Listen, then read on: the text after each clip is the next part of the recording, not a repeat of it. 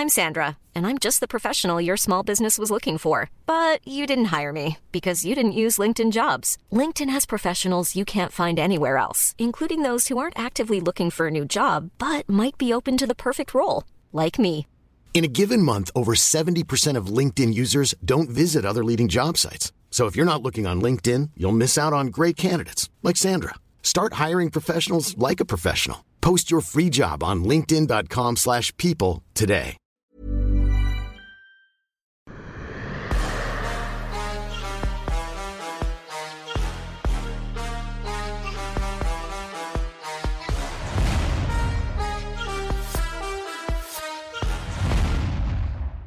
Bonjour à toutes et à tous, bienvenue dans King and the G. Aujourd'hui, énorme sujet, vous avez été nombreux à apprécier le sujet du PFL la semaine dernière avec un Fernand qui était en, en feu, tout simplement. Comment ça va Fernand? Je vais bien. en feu. Toi, tu as, des adjectifs, je sais pas où tu les sors.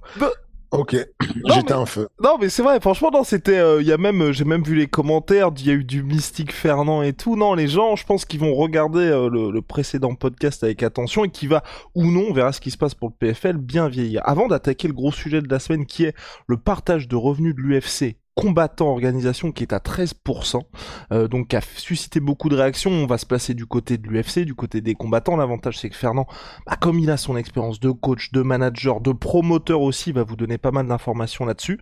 Il y a les T'as actualités. vu comment t'as t'as oublié que j'ai été combattant? Et combat. Pardon, pardon. et Non, mais je veux dire, aujourd'hui. ça, ça se fait pas quand même. Non, c'est vrai, c'est vrai, c'est vrai, c'est vrai. Pardon, pardon, pardon, pardon. Et combattant aussi par le passé, par le passé. Tu vas pas faire de comeback Toujours pas d'actualité? Si, tu, si tu acceptes de prendre le combat, je te prends. Ok, euh, ok, ok, ok. Bah, Ah on- oui, si c'est toi, je me mets bien, c'est sûr, je te mets bien. Ah bah, même pas. Ah bah d'accord. D'accord, attention parce que tu me donnes 6 mois. euh, Oui, j'ai vu ta prépa physique et tout, mais c'est bon, je, ah, faut pas abuser, arrêtez, calmons-nous, tu vois. Ok, ok, ok. Avant ça, donc les actualités, c'est RS Fighting Championship. Donc toute la, la semaine dernière, donc annonce du retour de Baysangour Shamsudinov à Ares Mhm. contre un adversaire Vargas, c'est vrai qui était assez méconnu et puis on pouvait se poser la question. Moi en premier, hein, je me disais c'est vrai que certes c'est du relatif short notice pour euh, pour Baki, mais on ne voit pas trop la progression. Le public qui aussi se pose des questions. Et là, finalement, breaking news. Donc, on a fait une interview de Baki qui se disait, bah, s'il y a un welterweight qui est chaud, je le prends. Et là, euh, tu t'es mis, ton équipe s'est mise au boulot euh, d'arrache-pied. Baki finalement pour la ceinture et contre un vétéran de l'UFC. J'ai l'impression que c'est tout ce que les gens, en tout cas, tout ce qu'on souhaitait voir pour Baki, vraie progression. Et là, gros gros step pour lui avec la ceinture qu'il demandait depuis un moment aussi. C'est ça. C'est une bonne nouvelle pour, euh, pour lui, pour tout le monde. Euh, pas une bonne nouvelle pour son adversaire, mais qui va être compensé financièrement. Euh, parce que ça fait un meilleur combat et on va lui trouver un autre combat et il y aura une compensation financière, euh, même s'il ne fait pas le déplacement. Mais en tout cas, on a une meilleure promesse de combat sur euh, cette opposition. Euh, Baki a bien fait de pousser, de pousser et de demander mieux. Euh, D'ailleurs, je, je me suis senti obligé de euh, de d'un peu euh, parler à sa place en, en, en affichant les noms qu'il ne voulait pas afficher, en disant simplement il n'y a aucun reproche. Toutes les personnes que j'ai citées ont la liberté, le droit de choisir, de combattre quand elles veulent et surtout de faire des meilleurs choix. Par exemple, un mec qui combat euh, par exemple, Amin Ayoub qui combat à 77, à 70 kilos, je comprends qu'il ne veuille pas combattre à 77 kilos. Ça a tout un sens pour moi. Euh, je comprends qu'un mec comme euh, euh, euh, Félix Klinger qui dit moi je viens de combattre, je, je- même si j'ai pas une grosse blessure, mais j'ai des petits bobos ça et là, c'est relou. euh, je vais je vais reprendre le combat un autre jour quand je serai bien. Euh, je comprends tout à fait. Un mec comme Nicolas, euh, ah, j'oublie son, son nom de famille, c'est, c'est, un, nom polonais. Euh, bah, Nicolas, euh, qui est en vacances, parce qu'il a enchaîné juste, je crois, il a fait trois combats en trois mois. Euh, sur Arès et bah, voilà, il dit les gars, moi c'est bon, moi je suis en vacances. Je le comprends, je ne les blâme pas. Je donne une explication pour les autres personnes qui se posent la question, mais pourquoi vous lui donnez un mec qui a 9-10 qui a 9-1, donc 10 combats. C'est déjà pas mal 10 combats. Baki a 6 combats. On lui donne jamais qui a 9-10. Bon, on dit à l'intérieur des combats, euh, à l'intérieur de, de, de, des palmarès des gars, on voit que euh, peut-être il a été construit, c'est pas un bon nom et tout, mais c'est vraiment pas une volonté. La volonté, c'était de lui mettre des, des, gros noms qui peuvent le faire avancer comme ce, ce, cet adversaire qui a été déjà classé euh, 47e mondial une fois, euh, qui a déjà été, euh, euh, euh comment dire, qui a déjà été, qui actuellement est classé, je crois, 145e, je ne sais plus. C'est énorme, c'est énorme. C'est que le, le numéro 2 en France, chez les Walter White, Michael Lebou est classé 200 et, et des poussières, je ne sais plus exactement combien, à part Abdul qui est classé devant ce mec. Il y a très peu de personnes qui le sont et, et, c'est bien. Lui, il est satisfait. Euh, euh, Baki, il va pouvoir se tester. Il a envie de se tester. Il a envie de voir ce qu'il vaut. Euh, et puis, euh, ça fait une meilleure compétition, une meilleure opposition pour Arès. Ça fait un meilleur spectacle. C'est quelqu'un qu'on connaît déjà. Ceux qui nous suivent sur UFC Fight Pass peuvent aller revoir ses combats. Euh, Efren Escuedo sur sur l'UFC, il, a il a une dizaine de combats à l'UFC, il a combattu aussi au Bellator, il a combattu à l'ECE, c'est un, un beau nom. Ben voilà, je, je, je c'est finalement un, un, happy end pour euh, la recherche de combattants pour Baki. Et pour son premier main event, euh, ceinture pour Baki face à un vétéran de l'UFC, à quoi peut-on s'attendre sportivement? Est-ce que là il est euh, clairement mis en, mis en danger Baki ou tu t'attends là c'est vraiment un, un pas logique, une étape logique dans sa progression où... Je... Vas-y, vas-y. Je pense que c'est un combat dangereux. Mais ça reste équilibré dans le sens où il y a l'avantage de l'expérience, certes, chez Ephraim, euh, mais de l'autre côté, il y a l'avantage de la fraîcheur, de la jeunesse, du, du, du, dynamisme et tout. Je pense que euh, il n'est plus à son prime. C'est plus le mec qui était classé 47e mondial, c'est plus pareil, tu vois. Je pense que euh, qui va pouvoir exploiter la lenteur la, la lourdeur ou bien le, en tout cas le manque d'affûtage qu'il a eu, qu'il avait en tout cas. Et ça va rééquilibrer les choses entre lui qui a euh, une quarantaine de combats, qui va affronter un jeune qui a six combats. Ça rééquilibre les, débats et, et c'est super intéressant. Et la question que tout le monde se pose, Fernand, c'est que forcément, là, on est pour le titre incontesté welterweight. T'avais un champion, Abdul Abdouragimov, un champion intérieur en la personne de Pépi. Que se passe-t-il pour eux? Il se passe qu'ils ont signé ailleurs. Tu te dis que si tu poses la question à l'envers trois fois, tu auras la réponse, c'est ça? Ouais, ouais, c'est ça. Bah non, mais non, mais sauf que là, ça y est, là, c'est vraiment officialisé. Et est-ce qu'on a, pour toi en tout cas, à peu près des idées de quand tout ça sera officialisé? Euh... Je pense que d'ici quelques jours, on le saura. Vraiment, c'est une affaire de jours. Dans quelques jours, ce sera officiel et, vous le savez déjà, il nous a interdit de, communiquer sur des, combats euh, qui ne sont pas annoncés par l'organisation. Donc, euh, d'ici quelques jours, on le saura. Mais faut, faut juste être patient. Je préfère, euh, voilà. Ok, ok, on avance pour ça. Il y avait aussi un autre gros sujet la semaine dernière. On a été bombardé de questions. Quoi? Vous faites le King Energy, vous nous cachez ce qui s'est passé avec Damien Lapillus. Fernand ne veut pas en parler. Combien de fois, les gars? Combien de fois est-ce que Fernand a refusé de parler d'un sujet?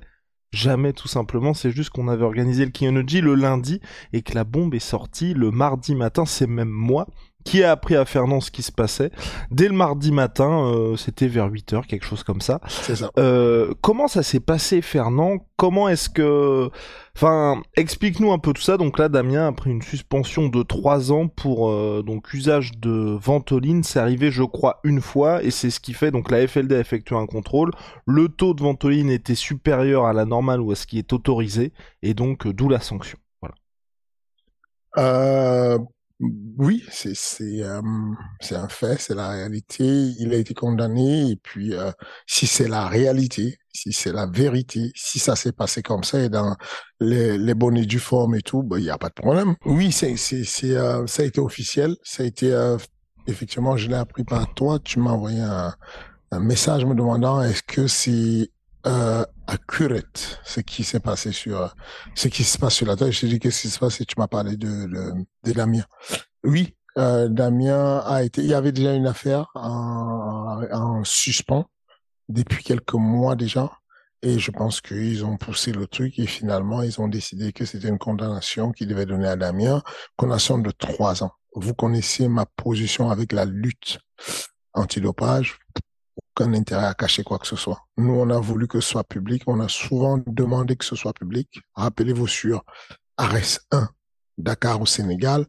On a, on a payé carrément parce que l'AMA ne voulait pas se déplacer, l'Agence mondiale antidopage ne voulait pas se déplacer, n'avait pas prévu un déplacement, mais comme on voulait que tout le monde soit testé, on a payé à Dakar au Sénégal pour qu'on ait des tests. Ensuite, on a contacté l'USADA très rapidement pour faire une, une collaboration avec pour qu'on ait des tests parce que le projet d'arrêt, c'est devenu une organisation saine, une organisation où on sait qu'on sera testé systématiquement. Et donc, du coup, aucun intérêt, aucune volonté de vouloir protéger, euh, protéger euh, Damien Lapillus ou qui que ce soit, qui était d'ailleurs à, qui était d'ailleurs à Dakar au Sénégal, qui a combattu, qui a battu le vétéran de l'UFC, Chajeski. Euh, et donc voilà, c'est c'est pas la première fois qu'il est testé déjà chez nous à la salle, puisque on est l'une des rares salles en France qui a été testée probablement une bonne dizaine de fois des tests inopinés et sur lesquels je demandais à mes athlètes tous ensemble de collaborer. J'ai des anecdotes où vraiment j'insiste en disant, bon, c'était à l'époque où le MMA n'était même pas encore légal. Et donc, du coup, mes athlètes posaient la question, pourquoi on va se soumettre? Qu'est-ce qui, qui, le MMA n'est pas reconnu, qu'est-ce qu'ils vont nous donner comme punition? On va être banni, on va être banni de quoi? Qu'est-ce qu'il y a? Vous ne reconnaissez même pas le MMA, mais vous venez juste nous mettre des bâtons dans la rue. Et puis, je disais, c'est le moment de montrer qu'on est qu'on est clean, qu'on est vert, qu'on est bien. Et puis, si jamais il y a quelqu'un parmi nous qui n'est pas clean, ben on le saura. Euh, ça va pouvoir réguler les mentalités et, vraiment apporter l'éducation sur sur le dopage. D'ailleurs, au MMA Factory, il y a eu des formations de dopage avec l'accompagnement de l'AFD. L'AFLD, l'AFLD arrivait au MMA Factory. On faisait la formation il y a une formation que je donne souvent au coach MMA Factory pour la remise à niveau. Et sur cette formation, on avait un module dopage qui venait expliquer les dérives du dopage et notamment les produits qu'on ne soupçonne pas être des produits dopants, des, des, des produits qui, qui soignent le rhume, par exemple, qui sont des produits dopants. Donc, nous, on n'a aucun intérêt, tout au contraire. Euh, c'est qu'il faut lire dans la... la... Si, si jamais c'était... Euh, pourquoi je, je vous parle de si jamais? L'avocate de Damien est persuadée qu'il y a une erreur les deux euh, médecins spécialistes du poumon et de la respiration sont persuadés qu'il y a une erreur. Ils ont décidé de faire une réclamation, c'est leur droit. Euh, c'est pour ça que je laisse le si dessus. Mais si jamais c'était confirmé qu'effectivement, si euh, la loi, on est pour dessus de la loi, la loi c'est fait pour tout le monde. À partir du moment où nous on est invité sur Ares, euh, des, des, des, officiels de l'AFLD et qu'on fait des tests réguliers à tous les athlètes sur Ares tout le temps, euh, c'est pas pour que certains athlètes soient à l'abri et que d'autres certains soient protégés, ça n'a aucun intérêt. Le but vraiment, c'est de montrer attention si vous passez par là, soyez clean. Si vous n'êtes pas clean, vous allez être chopé par les radars. Donc euh, c'est plutôt un bon signe du fonctionnement ou que du dysfonctionnement quand on, peut mettre la main sur sur les personnes qui ont triché. Euh, mais je souhaite juste à tout le monde que euh, les lois soient respecter puis les comment dire les protocoles de, de tests et tout et de et, et sanctions soient respectés parce que vous nous pouvons danser autour d'une tombe à un moment donné parce que ça ne nous concerne pas mais s'il y a un dysfonctionnement sur la sur euh, la manière dont les contrôles sont faits et qu'il y a un dysfonctionnement sur les chiffres qui sont donnés et en fonction des pathologies qu'on a vous pouvez vous retrouver mêlé à des choses compliquées sur Ares, on a trois personnes qui sont euh, euh, asthmatiques. Euh, ça pourrait arriver à quelqu'un d'autre si c'est une erreur. Mais si c'est pas une erreur et que réellement il est sous le coup de la loi, non, c'est bien, c'est bien qu'il soit sanctionné, c'est bien qu'il soit. Moi, je, je, je vraiment, je n'ai pas de à répondre dessus ou quoi que ce soit ou à ou à, à juger dessus. Ce que je, ce que je souhaite, juste ce que nous tous nous souhaitons, juste, c'est que les choses soient bien faites de façon à ce qu'il y ait, ce soit équitable pour tout le monde. Et à partir de là, je n'ai aucun problème. Et est-ce que, parce que en fonction de ce qui va se passer pour Damien, toi, tu prévois soit de renforcer ta vigilance par rapport à tes athlètes là-dessus parce qu'on sait que comme tu l'as dit euh, toi t'es un fervent défenseur des contrôles antidopage t'as déjà été impacté sur Arès avec Marcel Sichef qui était promis un vrai bel avenir et qui a été pris par la patrouille. Là, il y a Damien Lapius qui est porteur de la ceinture, qui était prévu pour un, deuxième titre. Est-ce que, en fonction de ce qui va se passer, tu vas mettre en place des protocoles supplémentaires avec tes athlètes? C'est déjà fait, hein, mais ça permet de faire des rappels à tout le monde, de dire bon, euh, vous êtes convaincu que vous êtes à l'abri d'un de, contrôle euh, de, de flag rouge sur le dopage, mais vous ne l'êtes pas du tout. Euh, je ne permets pas à mes athlètes, surtout ceux d'élite, les athlètes qui sont sur les hautes compétitions comme l'UFC, de, de, de prendre le moindre médicament sans euh, l'avis de, du médecin de l'UFC. Systématiquement, j'ai le numéro direct euh, euh, de Jeff Nowitzki et à la seconde où euh, William Gomis, euh, euh, Taylor Lapulus, ils ont envie de prendre un médicament, la première des choses qu'ils font, ils ont le réflexe, ils font une photo, ils m'envoient, je transfère tout de suite et cinq minutes après, j'ai la réponse oui, non, oui, non, oui, non, et c'est systématique. Alors, je te parle même pas de, la supplémentation alimentaire comme de la protéine qui va être coupée avec d'autres trucs.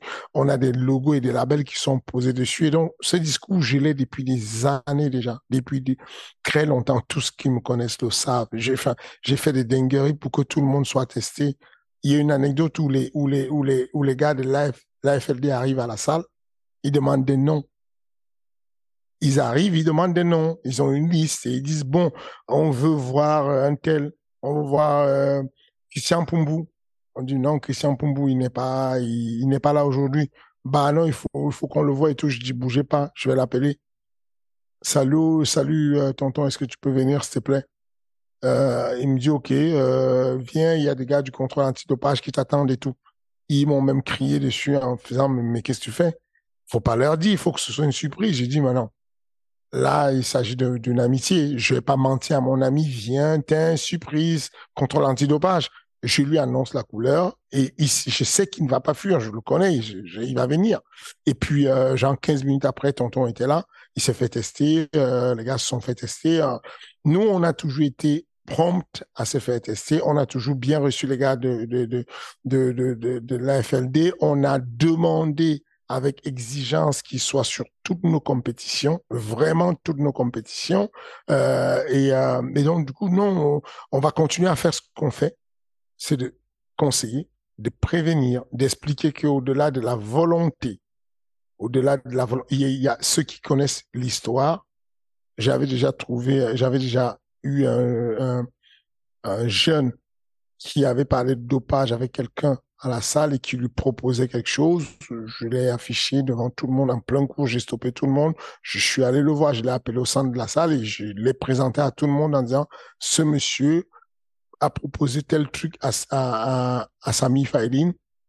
Et donc, je vous dis, euh, méfiez-vous, euh, faites attention à lui, les jeunes, ne l'écoutez pas, c'est un vendeur de rêves, il vend des produits machin. Et j'ai dit, bon, tu vas à l'accueil, on te rembourse et tu sors de notre salle. C'est vraiment une volonté de, de, de, de, de, rester clean, que ce soit dans la salle, que ce soit dans le management et que ce soit avec, euh, avec, euh, avec.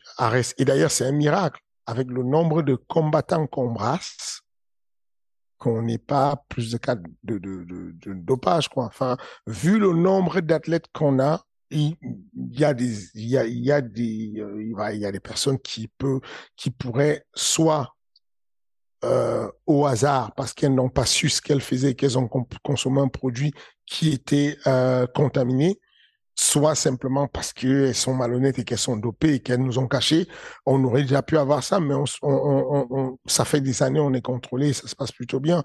Donc euh, non j'ai pas de problème avec un jeune qui est euh, que je vois depuis, ça fait quasiment 12 ans que je vois euh, euh, euh, Damien Lapulus avoir son inhalateur quand on voyage, qu'on machin, et qui, qui enfin, c'est, c'est, son médicament, quoi. C'est son, c'est son, mais vous, vous le voyez dans les films, même quand vous n'êtes pas asthmatique, vous voyez bien que, enfin, c'est une catastrophe si un jeune asthmatique se retrouve quelque part sans son inhalateur.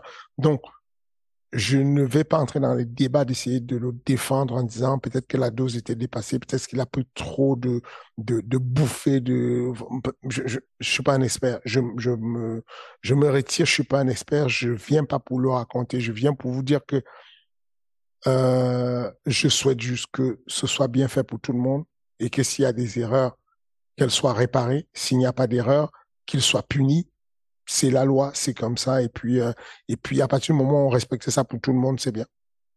Et en termes de sanctions par rapport aux États-Unis avec l'USADA, il y, a, pas mal de personnes qui se sont dit c'est vrai que que les résultats soient inversés, donc on n'a pas de 100 décisions, mais c'est des défaites pures et dures, c'est trois ans de suspension pour quelqu'un qui, je crois, avec Damien, fait sa première infraction. Est-ce que tu trouves que le système français est juste? Parce qu'il y a beaucoup de gens qui sont aussi en mode, bah, dès que tu as fait une infraction, tu ne devrais tout simplement pas pouvoir revenir euh, je n'ai pas à le juger. Le système, il est là pour tout le monde. Il est français, il est français, il n'a pas choisi une essai. Bah, et puis, ce n'est pas que sur lui que ça s'applique. Il y a d'autres Français qui ont déjà été chauffés, chopés, ils ont subi les mêmes peines. Donc, si la loi, elle est là, si le texte dit que ça mérite trois ans, bah, ça mérite trois ans sur le territoire français. C'est comme ça. Et, et puis, c'est, enfin, c'est, comme ça et tu fais avec il n'y a pas à discuter. Il y a des choses qui ne sont pas passibles de peine de mort en France, mais qui sont passibles de peine de mort dans d'autres pays. Et bah, si c'est si c'est le cas, bah tu, vas t'amuser dans ces pays-là à faire euh, euh à, à, être contrevenant dans ces pays, tu te mets en danger. Ce que je veux simplement dire, c'est que le plus important n'est pas la peine si elle est dure ou pas dure. Il faut lutter contre le dopage. Il faut absolument lutter contre la tricherie. Du, du, peu que je connais Damien, et je le connais beaucoup, ça fait plus d'une dizaine d'années, on peut lui reprocher tout, mais pas la triche. Je ne le vois pas comme un tricheur. Je ne le, je ne, voilà quoi, je ne, c'est pas un jeune et, j'ai cette sincérité avec tous. Hein. Je vous dis, euh, si, si, tu avais été là sur ma discussion avec Marcel Chichev, c'était hallucinant. Tu, c'était une vraie discussion de, à un moment donné, euh, il reconnaît euh, que, que euh, en venant quand il était en Russie, il a pris tel produit et puis donc au moment de reconnaître que je lui dis d'avouer tout ce qu'il a pris de marquer sur un document euh, sur un papier et il se met à bricoler, à, dire des choses qui ne sont pas très claires sur le papier. Et je sens qu'il protège certaines choses. Je dis t'as pas compris? Le principe de l'AFLD ou le principe de, l'AMA, c'est de lutter contre le dopage. Ça veut dire que tous les indices que tu donnes, tu es un peu comme une poucave, enfin, en vrai. Tu n'as pas le choix. Où tu veux la rédemption, tu poucaves bien et tu peux expliquer en détail où tu as pris limite le nom de la pharmacie où tu as acheté ton truc ou bah les mecs se rendent compte que tu te, moques d'eux et donc du coup la sanction va être plus dure. Donc c'est ce discours-là que j'ai avec les gars en disant il faut que tu, sois, tu sois, tu, assumes ce que tu as fait et que tu, tu, tu payes à la société ce que tu as fait et que tu valides ce que tu as fait et comme ça on passe à autre chose. Donc aujourd'hui, euh, si c'est le cas, c'est le même discours que je vais avoir avec Damien. Aujourd'hui, euh, on est dans la situation où euh, euh son avocate est persuadé qu'il y a, il y a euh, non simplement une erreur selon les médecins qu'elle a consultés, mais elle dit aussi que il a eu l'autorisation en bonne et due forme qui lui permettait d'avoir ce qu'il a eu comme dose en cas de crise. Et elle dit aussi que les médecins lui disent autre chose, mais surtout Bon, au point où on en est, je ne peux pas, moi, aller dire que euh, c'est le cas. Et donc, je vais dire, écoute, Damien, tu n'as qu'à assumer ce que tu as fait et tout. Euh, ferme ta bouche, ne discute pas. Non, c'est, un langage que je lui tiendrai s'il est convaincu de dopage. Mais aujourd'hui, il est en train de faire appel. Euh, laissons que ça se fasse.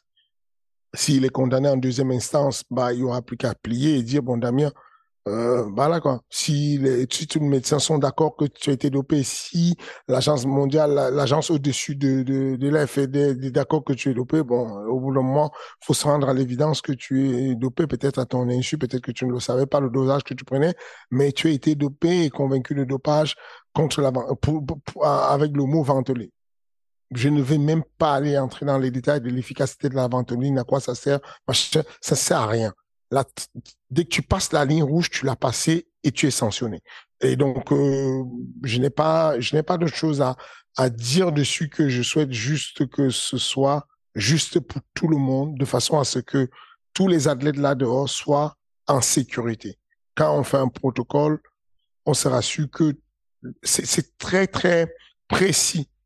Ce n'est pas l'agent qui vient vous faire le dopage, qui, qui ouvre les, les, petites, les petites boîtes, les petits bocaux dans lesquels vous allez mettre vos échantillons d'urine, il vous indique quoi faire, vous les touchez avec vos mains pour pas qu'il vous il les contamine, pour pas qu'il soit accusé de quoi que ce soit. Le protocole est très précis. Bah, ce protocole, euh, bah, il est le même aussi sur l'administratif. Il faut qu'il n'y ait, pas de de procédure que ce soit fait dans les bonnes et du, les, les bonnes et du formes. Et puis ensuite, il y a le fait que euh, ça se discute sur euh, des taux, des machins, parce que la personne elle est déjà malade et donc du coup la ventoline ne pourrait pas agir pareil sur un malade que sur un non malade. Mais ces détails-là, je laisse les techniciens travailler dessus. Moi, je sais simplement que je souhaite que Arrest soit une compétition sans dopage. C'est ce qu'on fait depuis le début. On propose toujours, et, ils le savent, hein. vous demandez à n'importe qui à la FLD, ils me connaissent, ils savent que je leur mets toujours à disposition les meilleures conditions sur arrêt pour qu'ils soient bien installés. Je leur donne les conditions pour qu'ils puissent tester et je leur dis si vous avez des soucis de communication ou de refus d'obtempérer de certains athlètes, faites-moi si je viens, je viendrai à votre secours. Donc, je suis très coopératif dessus et je souhaite que chacun des athlètes le soit dans notre salle. Je souhaite que euh, chacun des athlètes qui a une idée ou un soupçon de dopage d'un de ses collègues puisse me prévenir de façon à ce que j'aille faire de la prévention. Juste de dire à la personne, attention, les enjeux sont beaucoup plus complexes que tu penses. Tu penses que tu as, tu te sentiras mieux, tu vas gagner un round, tu vas gagner deux rounds, mais c'est ta vie que tu mets en danger. Et de toutes les façons, quand tu vas être chopé, le radar, tu vas faire, le, comment dire, le radar va te faire retrograder en troisième division alors que tu étais en première division. C'est le cas de Marcel Sichev, qui était euh, deux combats et puis il était à l'UFC deux combats de lui, euh, promesse de l'UFC, il était à l'UFC et puis bon là on recule. Là il est obligé de, d'attendre que c'est, il lui reste je crois un an et demi ou deux ans à purger avant de recommencer la compétition. Euh, dans le cas de Damien, c'est une sanction, c'est, limite euh, la sanction à vie. Mais voilà pour, pour Damien, c'est la question que je me posais. Tu en cas de confirmation, ce serait fin de chantier ou tu le ferais combattre dans des organisations un peu plus exotiques? Non, je pense que le, principe de, de, sur le dopage, c'est de comprendre pourquoi ils le font. Ce n'est pas juste de dire je vais le faire combattre, c'est de, comprendre la logique de, leur fonctionnement. La logique, c'est de dire que la personne qui a triché, il faut qu'on lui mette un handicap qui revienne à égalité avec ceux qui n'ont pas triché. Ça a un sens. Qu'on lui retire les combats, bah, c'est dur, mais c'est comme ça. Si tu respectes la loi, tu n'as pas ça. Euh, on a eu des athlètes aussi qui ont profité des victoires chez certains. On a eu, voilà, effectivement, vous me direz, il y a des pays où on ne retire pas des victoires. À l'USC, on ne retire pas des victoires. Il y a des machins. Mais c'est la loi. Si vous mettez juste, si vous mettez dans la loi, vous allez être condamné. Vous allez, vous devez juste assumer ce que vous avez comme condamnation. Et puis, si vous êtes hors loi, là, si vous voulez pas vous, vous sous le coup de la loi, vous allez juste vous protéger. Et c'est pour ça que je dis, euh, vraiment, Faites attention, il y a beaucoup de personnes qui ne se rendent pas compte que tous les jours, euh, elles sont sous le coup de la loi parce qu'elles prennent un, médicament pour le rhume, mais que si c'était testé, serait positif. Enfin, il, y a, il faut faire attention. Il y a, le site de, de l'AFLD est très précis. Vous avez toute la liste des produits, vous pouvez aller checker, vous pouvez aller regarder, ça va vous éduquer. C'est important pour tout le monde. C'est, faut pas l'ignorer, faut pas faire comme si ça n'existe pas, le dopage. Ça existe. C'est une réalité et euh, j'aimerais qu'on soit dans ce monde-là de rêve où, euh, où le, dopage serait derrière nous, quoi. La boucle est bouclée, Fernand, sur ce sujet. Place au gros, gros, gros dossier de la semaine. Donc vous le savez, euh, l'UFC c'est la plus grosse organisation de MMA au monde.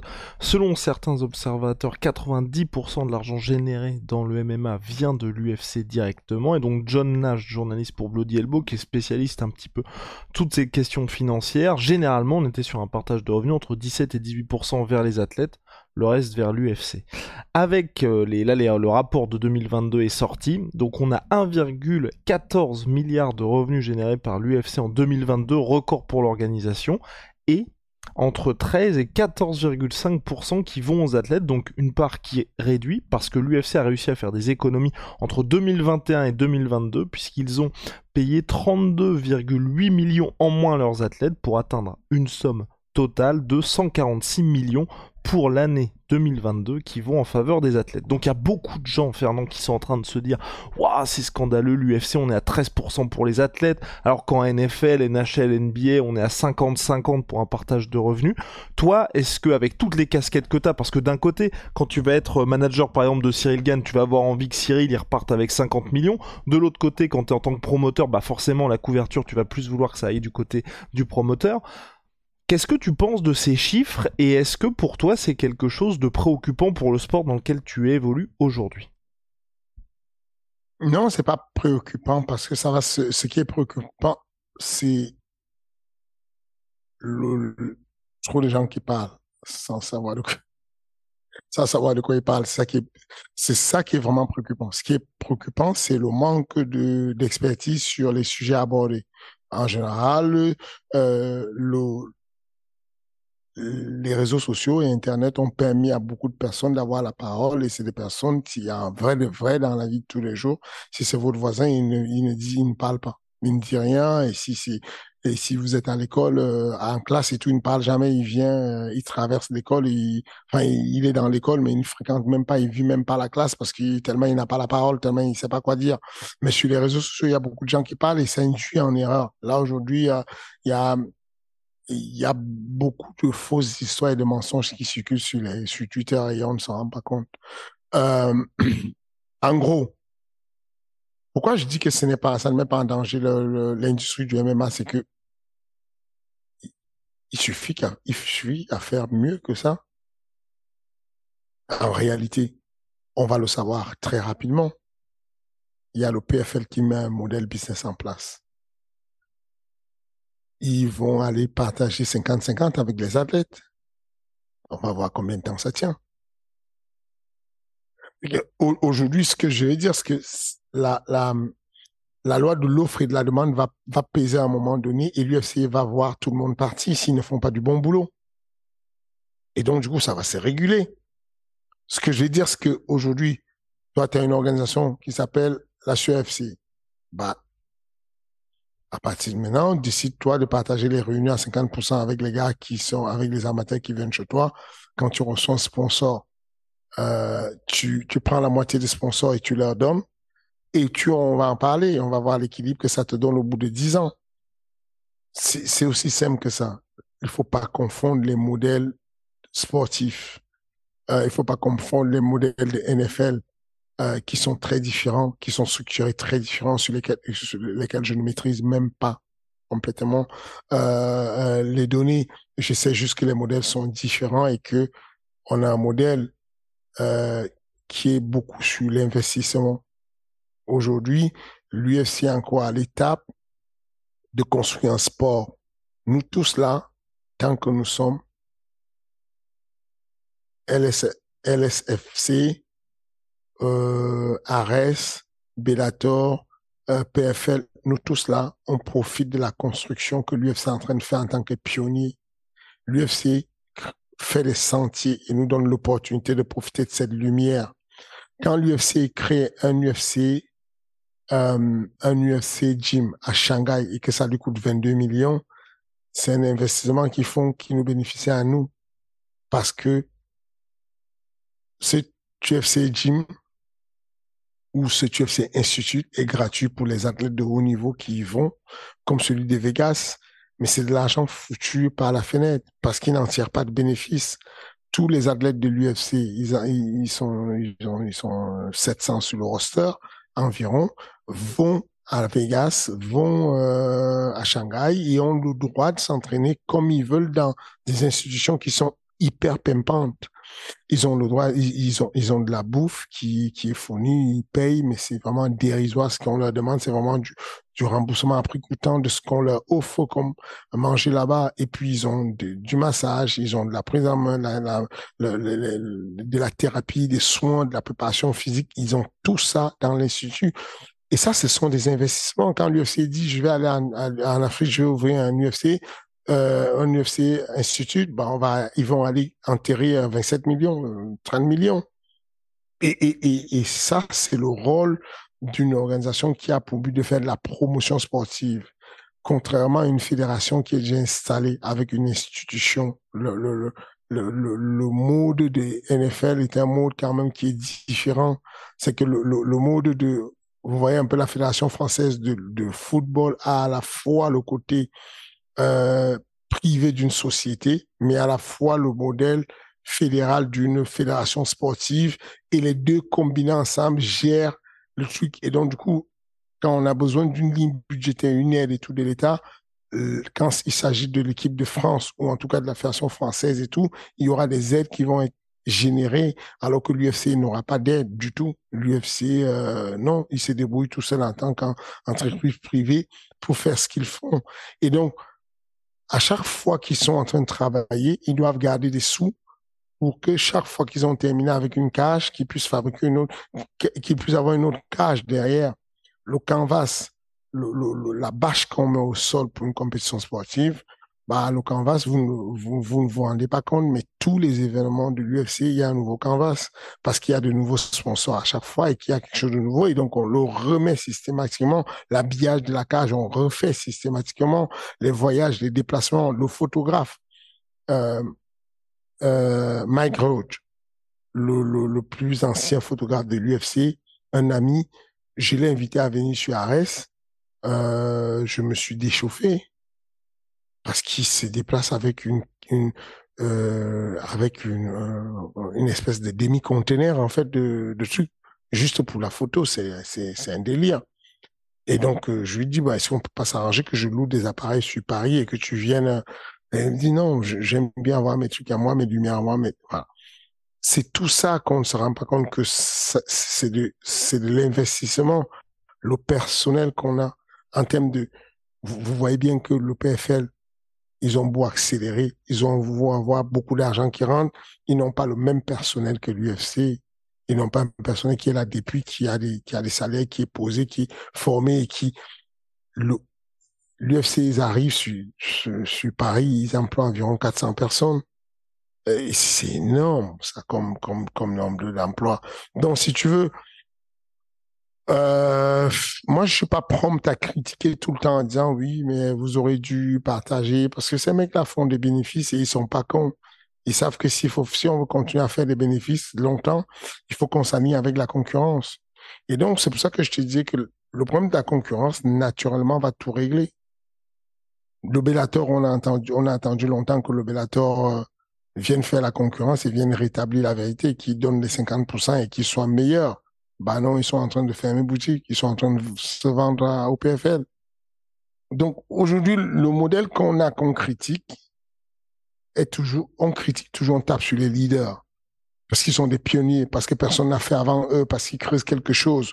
Je ne te dis pas qu'il y aurait pas moyen de revoir les salaires. Je ne te dis pas qu'il y aurait pas moyen de travailler dessus. Je dis simplement que de la même manière que je n'accepterai pas que tu viennes faire ton impérialiste sur mes sociétés à moi pour me dire combien je paye tel employé ou tel employé, de la même manière dont je te dis à toi, fais attention. Parce que le jour où je vais mettre mes pieds dans la sueur et que je vais dire, bon, écoute, euh, tel gars et tout, tu le payes comme ça, viens, viens lui double son salaire, tu vas me dire, mais, mais Fernand, calme-toi, c'est pas comme ça que ça fonctionne. Moi, j'ai besoin de mettre de côté, j'ai besoin de réinvestir pour l'année prochaine. C'est aussi simple que ça. Et, et, et, et, ce qui est bien, c'est que si tu les payes très mal, bah, ils iront voir ailleurs. Si les gars de l'UFC ne vont pas voir ailleurs, c'est parce que ça va. Pour le moment, ça va. Que moi, je comprends pas pourquoi on se croit plus intelligent que euh, Israël Adesanya ou bien Ousmane Kamaro.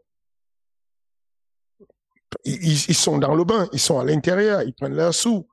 Ils sont même très proches même de certains qui partent. Mais ils disent, frère, vas-y, t'inquiète, gère pour toi, moi je gère pour moi, je m'en sors bien. C'est pour dire que, attention, euh, il est facile pour nous, quand on n'est pas du, monde du MMA et qu'on ne gagne pas notre pain avec le MMA, de considérer que le MMA c'est un jeu et d'aller expliquer aux gens comment gagner. Alors qu'on a une société de plomberie et dans notre société, bon, on dit aux stagiaires, non, écoute, tu viens d'arriver, moi je te fais un stage gratuit, tu me portes ça, tu déposes là-bas, tu portes ça. Et moi j'arrive et tout, je te dis, mais t'abuses. Le petit là, il vient faire son stage.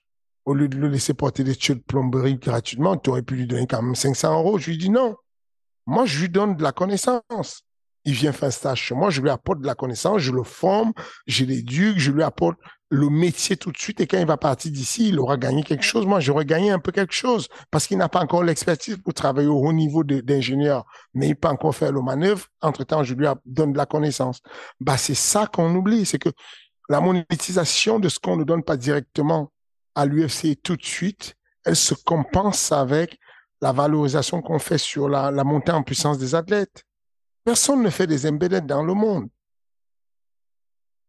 Personne ne fait des embedded. Il y a combien de gens qui font les embedded C'est clair. le PFL n'a pas d'embedded. C'est vrai. Que le PFL ne te vend pas un athlète, il ne te montre pas la puissance d'un athlète. Ce sont les embedded qui ont aimé, aidé euh, Abdullah à être connu aujourd'hui. Les petits embedded qui ont, enfin, toute proportion gardée. L'UFC c'est là, reste c'est là. Mais on a imité ce modèle d'embedded pour arriver à quelque chose où Abdul, quand il combat au brève, il combat au brève. Personne ne le connaît. Et aujourd'hui, quand tu dis à Abdul, euh, écoute, euh, mon ami, le boss du brève et tout, il a envie de te voir combattre, est-ce qu'il y a moyen? Il dit non, c'est mort. C'est mort. Enfin, j'y ai combattu, c'est pas le même niveau, c'est mort. Je ne veux pas. Je, voilà quoi. C'est pour ça que je te dis, il s'est valorisé entre ce que une vidéo, un contenu peut lui apporter. Vous avez déjà vu ça quand vous faites du sponsoring? Quand je vends un athlète pour aller faire du sponsoring, je vais négocier pour dire, OK, je veux que mon athlète prenne 100 000 pour qu'il soit euh, euh, l'ambassadeur d'une marque. La marque va négocier en me disant, bon, nous, au lieu de te donner 100 000, on va te donner 70 000, on va te donner une vidéo, on va tourner une vidéo de lui pour notre publicité d'une valeur de 30 000. Mais ce contenu de vidéo va te faire du bien, toi, parce qu'on met en valeur ton athlète et du coup, d'autres sponsors et d'autres marques vont voir le moyen en lui de pouvoir l'utiliser comme ambassadeur parce qu'il passe bien l'image. Aujourd'hui, ce que je te dis, c'est que quand tu t'appelles Israël Adesanya et que tu vends 700 000 pay-per-view, crois-moi, sur les 700 000 pay-per-view que tu as vendus, il y a bien euh, 450 000 pay-per-view qui appartiennent, qui sont là dû au fait que tu as combattu dans l'organisation avec les trois lettres UFC. Si on enlève les trois lettres et on te prend tout seul, isolé, et qu'on te demande de faire le genre de PPV, non, tu ne réussis pas. Les PPV du PFL aujourd'hui, ça fait, c'est, c'est, je sais même pas s'ils font 15 000 PPV. Et, et juste, Fernand, des gars comme Adesanya, toi, tu n'es pas, pas encore à ce niveau-là, mais les gars comme Adesanya, comme John Jones, tu penses qu'ils prennent combien par pay-per-view? Ils prennent, euh, ils prennent 2 dollars. Ok. Par, par, pay-per-view. En gros, c'est ça où. Donc ça fait maximum 1,4 million, quoi. En plus le de. Max, de maximum qu'on prenne, euh, le maximum qu'on puisse prendre, euh, ça va chercher sur, sur les, les, les quatre. On commence, les, les premiers PPV que tu fais, tu prends un dollar par PPV vendu. Ensuite, tu vas monter à, au bout de, au bout de, euh, quand tu passes les premiers 400 000 PPV, bah, tu vas passer tout de suite à 2,50 PPV euh, par PPV vendu. Bah, c'est déjà pas mal et c'est correct. Enfin, faut, faut, faut bien comprendre que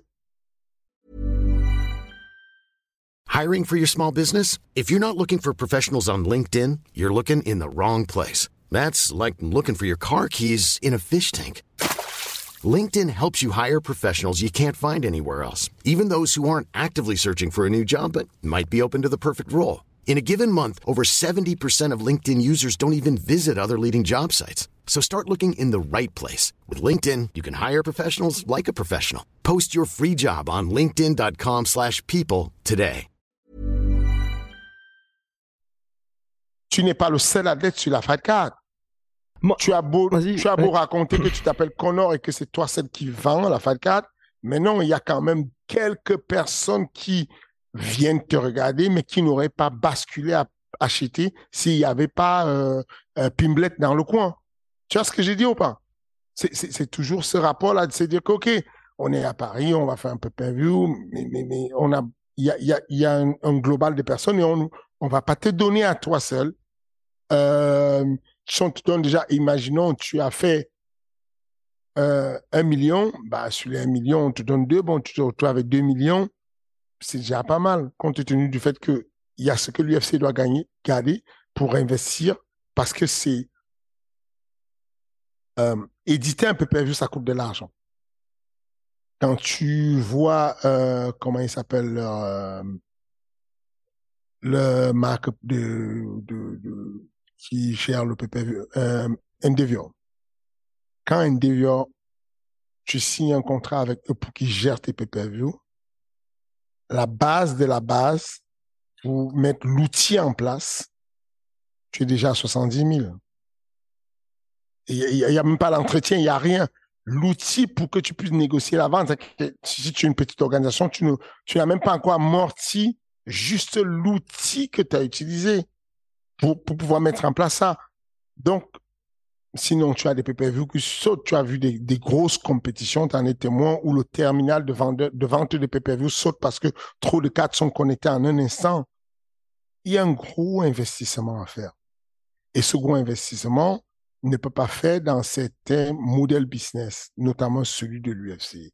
Et je dis que je ne suis pas là à plafonner les, montants des athlètes, puisque j'ai des athlètes à l'UFC et je souhaite que ça soit euh, exponentiel qu'ils gagnent beaucoup d'argent. Quand ils gagnent beaucoup d'argent, moi, je gagne un peu d'argent à côté. Non, je suis directement impacté. Mais j'ai l'obligation et l'honnêteté intellectuelle de vous dire que il est très difficile de faire mieux. Alors, moi, par rapport à ça, ce que je voulais dire, c'était plus. Aujourd'hui, les Adesanya, les Kamaru Usman, je suis d'accord avec toi, ils sont très bien payés, les John Jones aussi. Mais est-ce qu'ils ne sont pas. Comment Est-ce qu'ils ne pourraient pas gagner sans aller en type boxe anglaise, mais est-ce que tu trouves pas qu'ils pourraient gagner plus par rapport à ce qu'ils rapportent à l'organisation? En fait, c'est plus là, moi, où je me positionne, tu vois, par rapport à l'UFC. C'est ce que je viens de te dire. Ce que je viens de te dire, c'est que je ne sais pas jusqu'où ils pourraient gagner.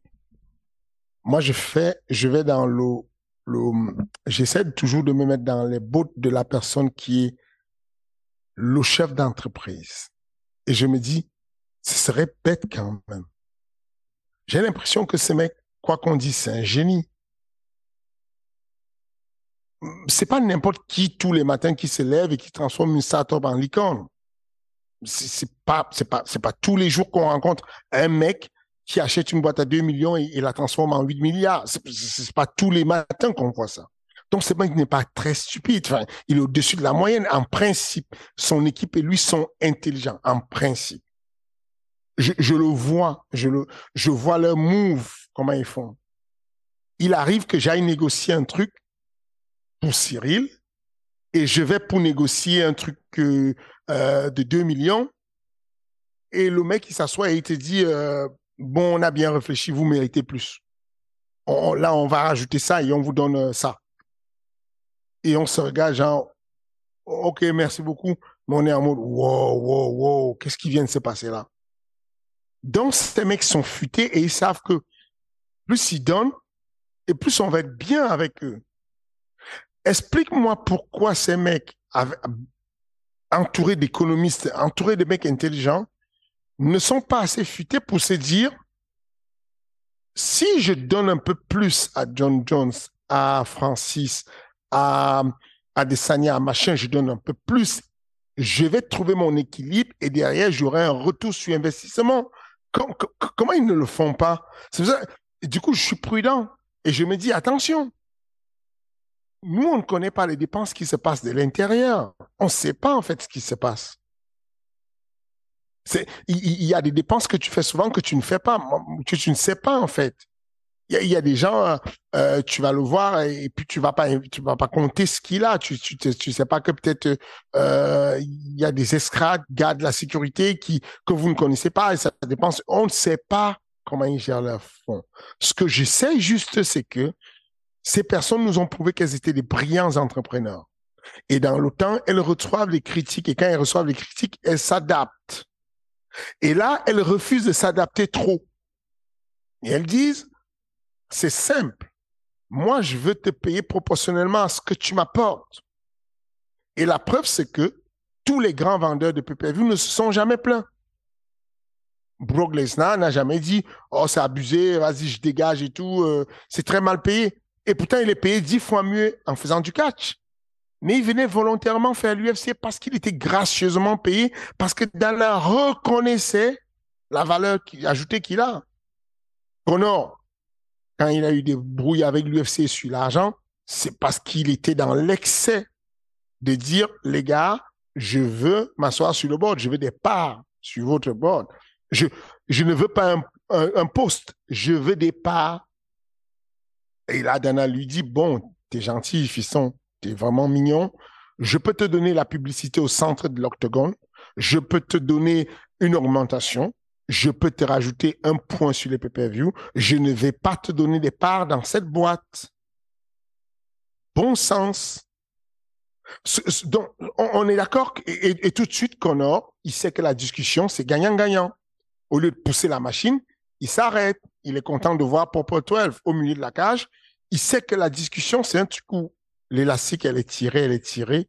Il faut au bout d'un moment que, avant que ça casse, que vous vous arrêtiez et que chacun ait un bout d'élastique. Parce que si tu dis trop fort, ça va lâcher à un moment donné. Bah, c'est ça qu'il faut comprendre, c'est que la plupart des gens, moi, je, vous compte mon expérience. Je, je suis pas je, ne vais pas mitonner sur euh, sur un truc de ça m'arrange en fait de, de, de, m'aligner avec tout le monde et dire oh venez on paye plus on paye plus on paye plus. Ça m'arrange en vrai. Puisque je, on est on, est mieux payé comme ça. Mais je, je, dois dire la vérité. Je vous dis que entre avoir 50% de 20 000 PPV fait par l'obélateur je préfère avoir 1% de 4 millions de PPV faits de l'autre côté.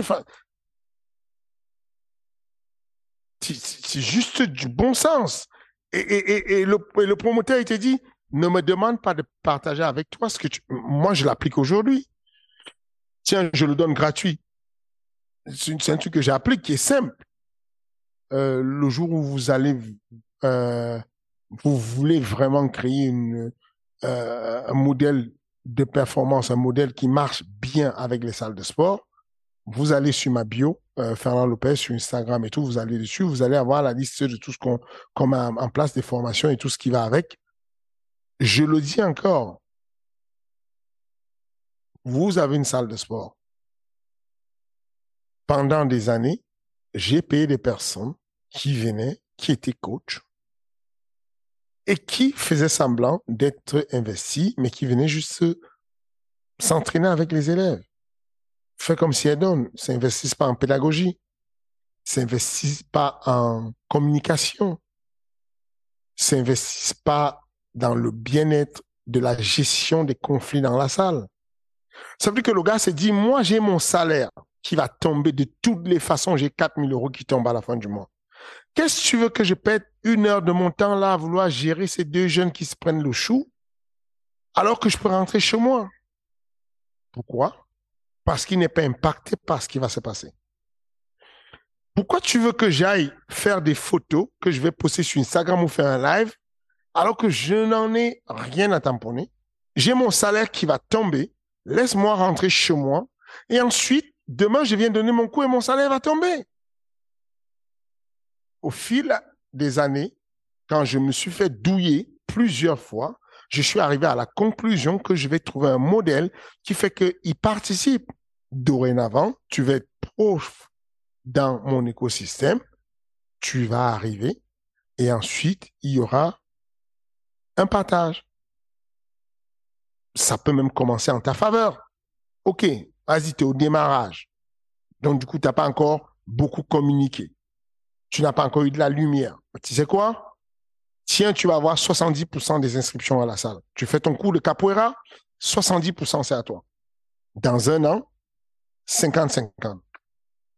Dans trois ans, quand tu auras 3000 élèves, on va peut-être passer à 60-40 pour moi.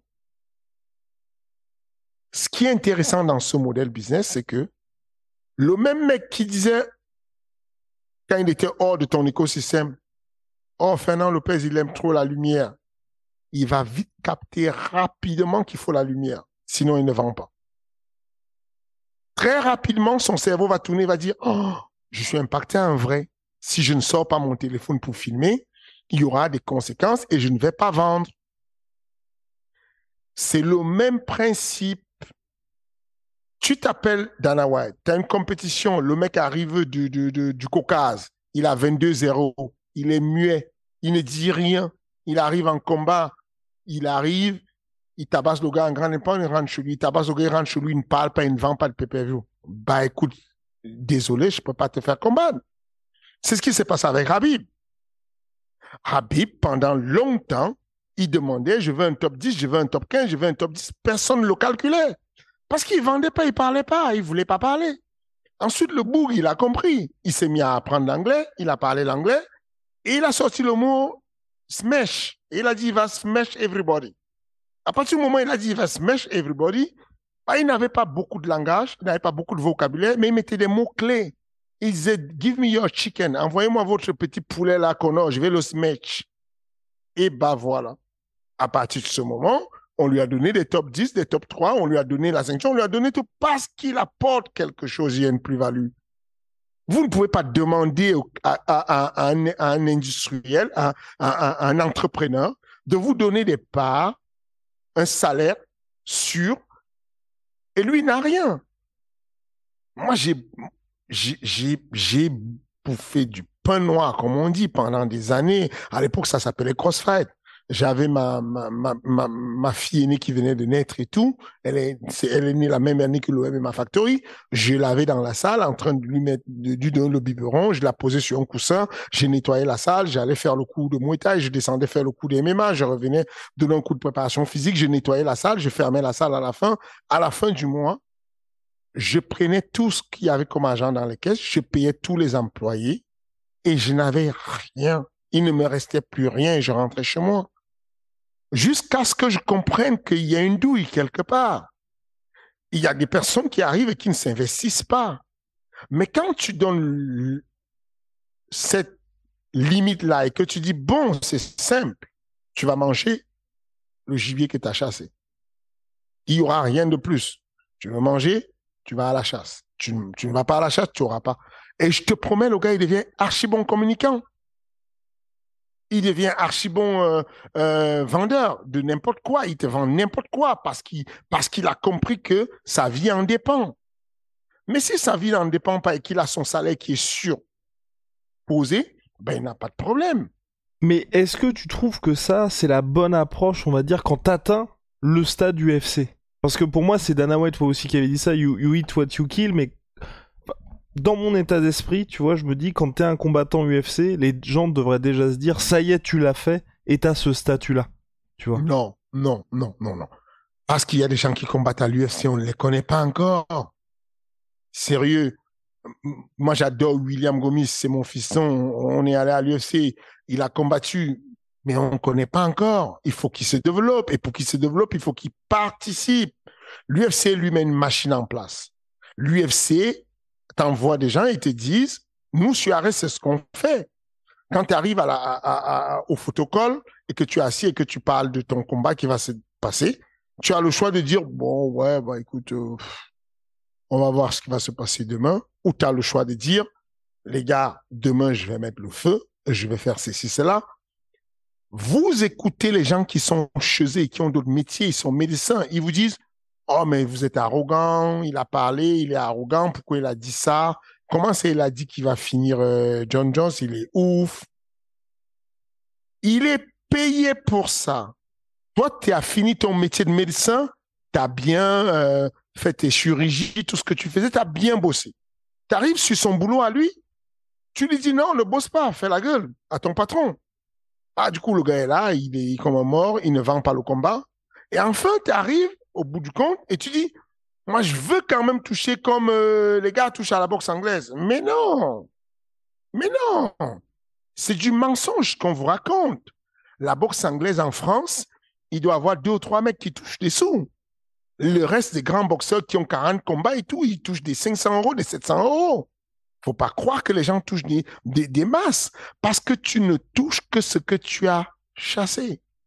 Tu ne vas manger un gibier que tu as chassé. Comptez pas sur les patrons pour te donner de l'argent. Et ça, ça vaut dans toutes les entreprises. Tu ne peux pas. Tout le monde le fait. Je te dis, notre deal avec Canal Plus ou avec UFC Fight il y a le fixe. Et puis, il y a, si vous passez tel nombre de, viewers, vous avez ça. C'est comme ça que ça marche aujourd'hui. Ne demandez pas à un mec de vous donner. Et je t'ai dit juste que toi et moi, on est ici assis, on est confortable. Et on s'est dit, moi, je pense que vu le milliard qu'ils viennent de prendre, ils pourraient à l'aise donner 2 millions à chacun en plus. Mais le gars te dit, tu n'es pas dans ma comptabilité, tu peux pas dire ça. Tu, tu n'as pas le droit de venir arbitrer ce qui est chez moi sans savoir. Parce que le jour où j'aurai un problème et que je dois déplacer tout un événement comme il a fallu déplacer l'événement quand on devait faire combattre John Jones et qu'on a remis tout le monde dans l'avion, dans, dans des jets pour déplacer, délocaliser un événement qui était déjà là à, à Vegas, on l'a amené complètement dans un autre état bah, il faut de la caisse, il faut qu'il y ait des sous dans la caisse, il faut qu'il y ait du cash, il faut qu'il y ait l'argent pour fabriquer une bulle sanitaire. Imagine si l'UFC n'avait pas mis de côté, comment ils auraient fait pour avoir la bulle sanitaire qui a fait continuer l'OMMA à Abu Dhabi, à, Abu Dhabi quand il y a tout qui était fermé? NFL fermé. NFL qui ont le meilleur modèle business fermé. NHL fermé. Euh, NBA fermé. Tout avait fermé avec le Covid. Devine qui était la seule organisation ouverte. Le mec qui est le plus bête de l'espace. C'est le, le, mec que vous considérez comme le plus stupide, qui a le pire modèle. Pas le plus stupide. Ah non. Moi, moi, je trouve pas du tout que c'est le plus stupide. C'est que pour moi, c'est le meilleur modèle quand tu te places du côté de l'entreprise. Côté entreprise, investisseur propriétaire de l'UFC, c'est parfait. Si tu te places du côté des athlètes, je pense que c'est pas le meilleur modèle. Je suis même pas d'accord. C'est parce qu'il n'y a pas de côté de entreprise ou côté de combattant. C'est là où les gens se trompent. Le meilleur modèle business, c'est le modèle de Guillaume et moi. Ce n'est pas le modèle quand tu es du côté de Guillaume ou quand tu es du côté de Fernand. Le meilleur modèle, c'est le modèle qui fait que toi, tu puisses t'en sortir et moi, je puisse me pérenniser. C'est ça que les gens ne comprennent pas. Ce que Dana dit, c'est si je vous verse les montants d'argent que vous voulez, bah, l'UFC fait une boutique demain. Et du coup, euh, c'est bien pour toi, c'est plus bien pour moi. Et si je te donne rien du tout, parce que il pourrait, Dana White pourrait faire des combats à 1000 euros en premier combat, je paye et je combats, frère. Moi, j'ai des athlètes, des bons athlètes dans, j'ai des athlètes, tu leur dis 0 euros à l'UFC contre un top 15, il y va, il paye son billet d'avion et l'hôtel. Donc, ils pouvaient, ces mecs-là pourraient encore visser. Mais non. Ils disent, on donne 10 000 à tout le monde. On commence à 12 000 avec certains. William Gomis a commencé à 12 000 euros. Ils auraient pu donner à William 8 000 euros. Tu crois que William aurait dit non? Le gars devait combattre sur Ares. Le lendemain, il combat sur l'UFC. Non, ils lui ont donné 12 000 plus 12 000 pour la victoire. OK. Cyril, il a commencé à 16 000 plus 16 000 parce qu'on reconnaît, bon, il est talentueux, il a quelque chose. OK. Ce que je dis, c'est que je ne dis pas que toi, tu dis qu'il est, que, les autres personnes disent qu'il est bête. Je dis que implicitement, si vous ne reconnaissez pas en lui la capacité de pouvoir se dire que si je ne donne pas si je ne nourris pas assez mon écosystème, je vais me retrouver seul. Il y a un problème. il faut que tu comprennes ça. Ce que je te dis, c'est que tout le monde qui travaille à l'UFC, Joe Rogan, euh, euh, Cruz, DC Cormier, euh, tout ce beau monde, les habits que tu vois, Marc tout ça, ils ont la liberté de s'arracher quand ils veulent. Ils sont allés où? Ça fait 30 ans ils sont là. Bruce Buffer, ça fait 30 piges. Regardez, quand vous avez les doutes sur quelqu'un et qu'on vous mal, parle mal de la personne, regardez le nombre de personnes avec lesquelles il travaille toujours. Retenez ce que je viens de vous dire là. Quand vous avez les doutes sur quelqu'un, regardez le nombre de personnes avec lesquelles il travaille toujours. Ça veut dire qu'il est bon pour créer son écosystème et le maintenir à flot. Ceux qui ne sont pas contents vont dire que je reviens sur ma personne, mais je vais donner un exemple qui va vous faire comprendre je ne reviens pas sur ma personne. J'ai besoin de donner des exemples parlants. Quand vous avez une salle comme le MMA Factory qui s'ouvre depuis 2012, jusqu'à date, et que vous avez des concurrents qui se sont réveillés progressivement, qui ont fermé boutique après, je vous parle de euh, que ce soit Platinum, que ce soit euh, comment il s'appelle Obifat, que ce soit Venom Camp, quand vous avez toutes ces salles-là qui ont fermé progressivement, ça veut dire que la concurrence est rude et ça veut dire qu'il y a probablement quelque chose qu'on a compris. Il y a peut-être quelque chose qui fait que quand on fait des photos de groupe, alors que c'est un seul cours et qu'il n'y a pas tous les cours, on se retrouve avec euh, des centaines de personnes. Ça veut dire qu'il y a peut-être quelque chose qu'on a compris. Arrêtez juste d'écouter ce qu'on vous dit. Peut-être que là-dedans, là, moi, c'est comme ça que je vois les choses. Quand j'observe ce qu'ils font, je me dis, le PFL a un gros potentiel. Donc, admirons, ils sont bons, ils ont l'argent, ils ont un gros potentiel. Je dis simplement, quand ils auront réussi à gérer le nombre de guerres internes qu'il a eu Dana White, parce que quand il y a l'argent, il y a les guerres qui arrivent. Il va falloir faire des arbitrages. Il va falloir dire en, cinq secondes montre en main, Dana dit, tu ne viens plus à l'UFC. Cinq secondes montre en main, euh, tel, tu peux plus venir sur euh, les post-conférences d'Arès. C'est mort. Cinq secondes montre en main, il faut faire des arbitrages. Malgré ça, tu continues à avoir forte communauté, tu continues à tourner, tu continues à exister. C'est là où tu te dis, il y a quelque chose qu'il a compris. Ah oui, il, a complètement compris, mais c'est, c'est un peu comme, et la NFL, tu vois, ils, en sont, ils sont toujours pas arrivés là, et c'est ce problème-là aussi. Certaines stars, en attendant d'avoir leur gros contrat, tu vois, ils ne vont pas jouer plusieurs matchs de la saison ou parfois même toute la saison. Et c'est là aussi où moi, je trouve ça un petit peu dommage pour l'UFC où quand on a des Francis, quand on a des John Jones, des Masvidal ou même Connor pendant le Covid où on voit que la question de combien il est payé, de s'il va revenir, je trouve que ça pollue un peu et quand t'atteins ce statut-là, on devrait juste être dans une situation à la Adesanya où tu vois que lui, il a toujours été très content de combien il a été payé, il combat, je peux dire autant de fois qu'il le veut, mais on a l'impression que on le voit régulièrement et t'es pas pollué par ça parce que je trouve que les fans dans le sportif, si tu captes ça un petit peu ici et là, ça va un petit peu te détourner de l'essentiel qui est la performance. Genre là, tu vois, Aljamain Sterling qui publiquement euh, s'embrouille avec Dana White. Je trouve que c'est dommage parce que sur le papier, Sean O'Malley contre Sterling, on devrait juste parler du, choc sportif que ça va être plutôt que sur bah, combien le mec est payé, le fait que le gars revienne alors que l'UFC, enfin, qu'il n'était pas forcément d'accord avec ça, tu vois. Malheureusement, c'est dans l'idéal de monde. Tu penses vraiment que euh, toi, tu as envie de t'embrouiller avec des gens dans ta société, euh, Guillaume? Alors, je n'ai pas envie, mais tu vois, ça n'arrive pas en NBA. Quoi? Alors, vas-y, vas-y, vas-y. Non, ça arrive pas en NBA, ça. Mais tu, mais tu veux rire. Vas-y, vas-y, quand tu as Quand tu as revu le, le, le, le, documentaire sur Jordan, est-ce que tu as vu le niveau d'embrouille Ah oui, ah non, mais je parlais, je parlais pas financièrement. Financièrement, les gars sont contents, tu vois. Ah non, non, non, non, non, non, non, il y a des négociations qui ne vont pas. Non, non, non, non, tu peux pas dire ça. Il y a des négociations qui ne vont pas. On, ne peut pas. Il y, a des, il y a des ligues où il n'y a pas de drama, mhm. où on n'en parle pas, où on n'évoque pas. Mais ce que je te dis, c'est que des personnes mal payées, mécontentes, il y en a toujours eu partout. Ça n'existe pas, ça. Mais ça n'existe. Mais dans quel monde on vit? Oui, ça non, mais n'existe pas oui, ça, ça. ça arrive, dans- mais tu sais que le gars va trouver une. Il y a des mecs qui sont pas d'accord et qui disent je suis catégorie je suis catégorie C, on me paye tant, pourquoi lui on le paye tant? Mais, mais non, mais non, c'est pas possible.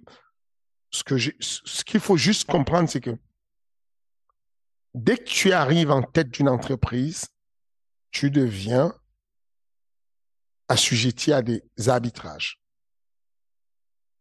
Les arbitrages font que tu vas devoir dire comparer le pour et le non, et c'est là où tu deviens intelligent. Pour faire simple, il y a des gars sur Ares qui vont dire, moi je comprends pas, ce mec est moins bon que moi, il est mieux payé que moi. Tout dépend du contexte de signature. C'est toujours le rapport de l'offre et la demande. Tu viens me voir, moi j'ai pas besoin de toi. Tu me dis je veux combattre sur Ares. Bah écoute, je tire au plus bas possible. Je te dis, écoute, euh, je dis n'importe quoi, euh, je te donne 1000 euros plus 1000 euros en cas de finish. OK. Et tu apprends quand tu es déjà signé sur Ares, oh punaise, il y a un mec là qui touche plus que moi, et pourtant ce mec, je suis classé mieux que lui et j'ai, je suis plus. euh, et je te dis, attention, le jour où j'avais besoin de ce mec-là que tu vois, j'étais dos au mur. T'as vu là, Baki, il, il devait combattre. On cherche un adversaire, on cherche, on ne trouve pas. On a eu l'accident de Damien Lapillus. Euh, on, a Baki qui, qui, va, qui, va, qui va renforcer un peu la carte. Et derrière, on a un adversaire, Vargas. Euh, Baki fait la gueule, il dit bah, Moi, je veux mieux, je veux, je veux vraiment me tester, je veux me mettre en danger. Et on va trouver quelqu'un. Le gars, il est vétéran de l'UFC. Il dit, bon, les gars, je vous explique. Moi, je veux tel montant. Ensuite, moi, je veux trois personnes dans l'avion. Ensuite, moi, je veux deux nuits d'hôtel. Euh, enfin, quatre nuits d'hôtel avec deux, deux chambres. Moi, je veux. Et tu vas dire, OK, non. C'est là où l'arbitrage intervient. Je vais pouvoir te donner ce salaire-ci parce qu'effectivement, short notice, tu le mérites et j'en ai besoin. Si je t'appelle pas, je n'aurai pas de combat. Et donc, du coup, ça change la donne. Par contre, les billets d'avion avec plusieurs personnes, je ne vais pas te le donner. C'est un principe chez nous. Ça ne change pas. Même l'UFC qui est archi riche et tout, tu fais la ceinture, il te donne deux billets d'avion pour les coachs. Tu ne fais pas la ceinture, tu as toujours fighter plus one. Ça ne bouge pas, ça ne change jamais. Qui que tu sois, ça ne change pas. Fighter plus one. Même quand tu veux le surclassement, je demande le surclassement de Cyril Gann quand il n'est pas champion pour aller en business. Le matchmaker est mon ami, il me dit, je vais t'arranger. Je vais t'augmenter les sous en termes d'es- de, cash. Tu vas acheter les billets d'avion business class avec, mais moi, je ne vais pas marquer sur un document business class. Parce que sur le principe, on nous donne des business class de première classe qu'à des champions. Point barre. C'est comme ça qu'on organise une société. C'est comme ça qu'on gère une entreprise. C'est toujours l'offre et la demande. Si j'ai besoin de et, et, et Fren, euh, de là tout de suite, je suis obligé de céder un peu à quelque chose et lui il va céder un peu de terrain. Par exemple, Efren, il ne voulait pas faire, euh, il ne voulait pas faire cinq rounds, il a demandé trois rounds. Et je dis non, c'est un principe. Surtout Benjamin Dava, c'est Benjamin qui a plus dit non à ça. Non, c'est un principe. Tout le monde, Arès, fait cinq rounds quand c'est la ceinture. Et bien, on se met à discuter, est-ce que c'est possible? Oh, Ok, cinq rounds, c'est, on peut pas faire autrement, c'est le principe, ça ne va pas changer. Cinq rounds si tu fais la ceinture. Et ben, il dit ok, euh, ok, ok. Bon, on arrive à une conclusion. Voilà comment ça marche. C'est, toujours l'UFC te donne ce que tu peux lui apporter ou alors négocier en fonction de ce que tu as. Qu'est-ce qui fait que les autres personnes ne vont pas ailleurs? Surtout que, vrai de vrai, créer une ligue, c'est rien en vrai de vrai. Ça veut dire que si l'UFC est dans le faux, il suffit qu'aujourd'hui, trois grands champions, ou même six champions, s'associent, mettent des sous en commun, lèvent des fonds à côté, ils créent la ligue et battent l'UFC à plate couture. Ils mettent des assurances à tout le monde, pêle-mêle, grosse assurance, grosse mutuelle. Ils mettent des salaires de 2 millions à tout le monde. Ils mettent euh, des... Euh, euh, ils mettent tout le monde bien. Business class, tout le monde bien. Par, devine quoi Ils vont dépouiller l'UFC. Mais sur combien de mois? Donc je me méfie toujours quand quand quand, moi j'accueille bien les critiques, mais quand j'accueille beaucoup de critiques, quand on est entre nous et que je peux pas le dire publiquement, je vais dire à Benjamin. Mais moi, je me pose la question pourquoi ils ne vont pas créer la ligue et puis nous montrent comment on fait? Comme ça, on va voir comment ils réussissent mieux que nous. Parce que c'est toujours ça la question, c'est que entre temps, le mec est game changer. Bah, moi, j'aimerais qu'on aille le battre. On l'a battu, on va, on va, on va discuter, on va voir comment ça parle. Yes, yes, yes. Affaire à suivre en tout cas pour tout ça, mais bon. Mais bon, mais bon, moi je. J'espère. Toi, t'es pas d'accord. Mais non. Ça, ça, ça c'est les discussions que j'aime. C'est que ça parle, ça parle, ça argumente, et à la fin, tu dis, bon, c'est bien, tu m'as tout expliqué, mais je m'en moque. Moi, j'aime bien, moi, j'aime bien l'obélateur. Moi, je m'en fous. Non, de ce pas, que tu je m'en- non, non, pour moi, pour moi, l'UFC, l'UFC sont évidemment les numéros 1, mais c'est juste, je, je- c'est peut-être, On se pose pas la question s'ils sont numéro un. La question ne se pose même plus. Ah il n'y a oui, pas de débat, il n'y a pas photo. Il- oui. C'est la question est, est-ce que le modèle est bon ou est-ce que toi, tu pourrais faire mieux en termes de modèle business? Est-ce que ce serait viable d'augmenter les gens? Les augmentations dont on parle, c'est de ça que je te parle. C'est juste augmenter, c'est tout. Mais pour- C'est que, c'est que Vas-y, dans, dans ma boîte à moi aujourd'hui, il y a des gens qui bossent et qui veulent, euh, euh, bah, qui, qui, qui veulent des augmentations. Bah, du coup, euh, est-ce qu'on, est-ce que c'est viable si on les augmente? Mhm. C'est que, est-ce, que- est-ce- et, et puis, est-ce que c'est viable si je les augmente pas aussi? Parce que comme je t'ai dit, il y a la menace de la concurrence. C'est qu'aujourd'hui, tous les arbitres de l'UFC pourraient décider de ne plus arbitrer à l'UFC et, et, et, ne arbitrer ailleurs où ils sont bien payés. Les ringers, là, ils pourraient décider, on, ne, fait plus ringer à l'UFC, on va ailleurs, le PFL nous paye, on y va. Tu sais que d'ici Cormier, c'est un homme d'affaires. D'ici pourrait dire, bon, frère, c'est quoi, moi, je vais au Bellator, je ne veux rien entendre, Bellator. Est-ce qu'à un moment donné, on se pose la question, pourquoi ces gens ne bougent pas? Ah non, mais parce que pour moi, pour ces gens-là, c'est très bien. Pour ces gens-là, c'est très bien. Moi, la, la question UFC, c'est juste difficile pour. En fait, il y a deux cas où t'arrives au, sta- au stade où ça devient compliqué pour toi financièrement. Quand t'es quelqu'un qui a accompli énormément sportivement, mais que les gens ne te regardent pas. Et quand, qui? et quand t'es une superstar. Dimitrius Johnson. Dimitrius Johnson. Dimitrius Johnson qui est donc parti euh, au One. Et, Mais c'est sa KT qui fait ça. et Francis que- Ngannou. Plus récemment. Où t'as accompli sportivement, mais dans le sens où, tu vois, là où. personne, ne discute qu'il a accompli. Lui, il a accompli, Francis. Il n'y a rien à dire. Dimitrius, ils ont accompli. Ce que je t'ai dit juste, c'est que ce n'est pas tous les départs que tu dois considérer comme mauvais départs. Mhm.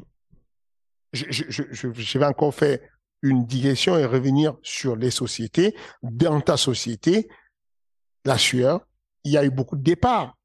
Quelques-uns quand même. C'est pas pour ça que la croissance de la sueur s'est arrêtée.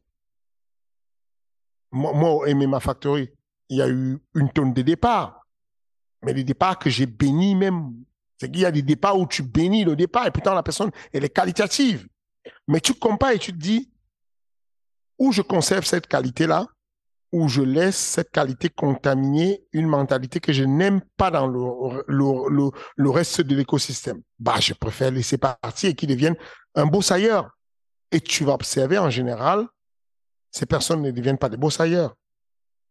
En général, tu vas voir que ce n'est pas si brillant que ça quand c'est parti.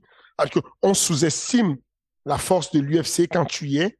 Quand tu sors de l'UFC, Dimitrius Johnson, avec la puissance qu'il avait, pourquoi il ne brille pas, il n'explose pas au One FC on est entièrement d'accord là-dessus. Moi, c'est juste, en fait, quand je te disais ça, c'est juste sur le bonus au salaire où en gros, tu vois, par exemple, en NBA, quand t'es dans l'équipe type de la saison, tu accèdes automatiquement au, euh, le droit d'être payé le maximum.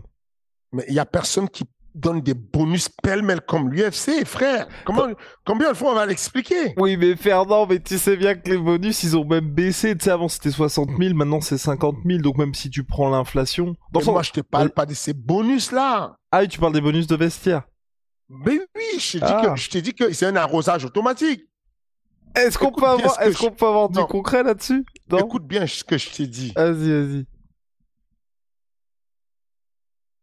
L'UFC c'est mauvais pour les gens qui ne performent pas ou ne performent plus, ou alors pour les gens ne performent plus, que ce soit sportivement ou médiatiquement. Quand je parle médiatiquement, je parle de PPV.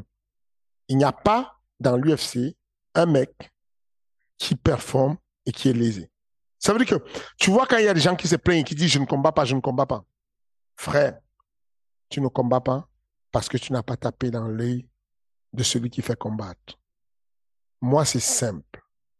Un mec arrive avec le spectacle, l'agressivité comme Abdullah Abdouragimov, je le fais combattre tous les jours. Écoute bien, je vais trouver de la place pour lui. Écoute bien ce que je te dis. Tu arrives, tu es spectaculaire.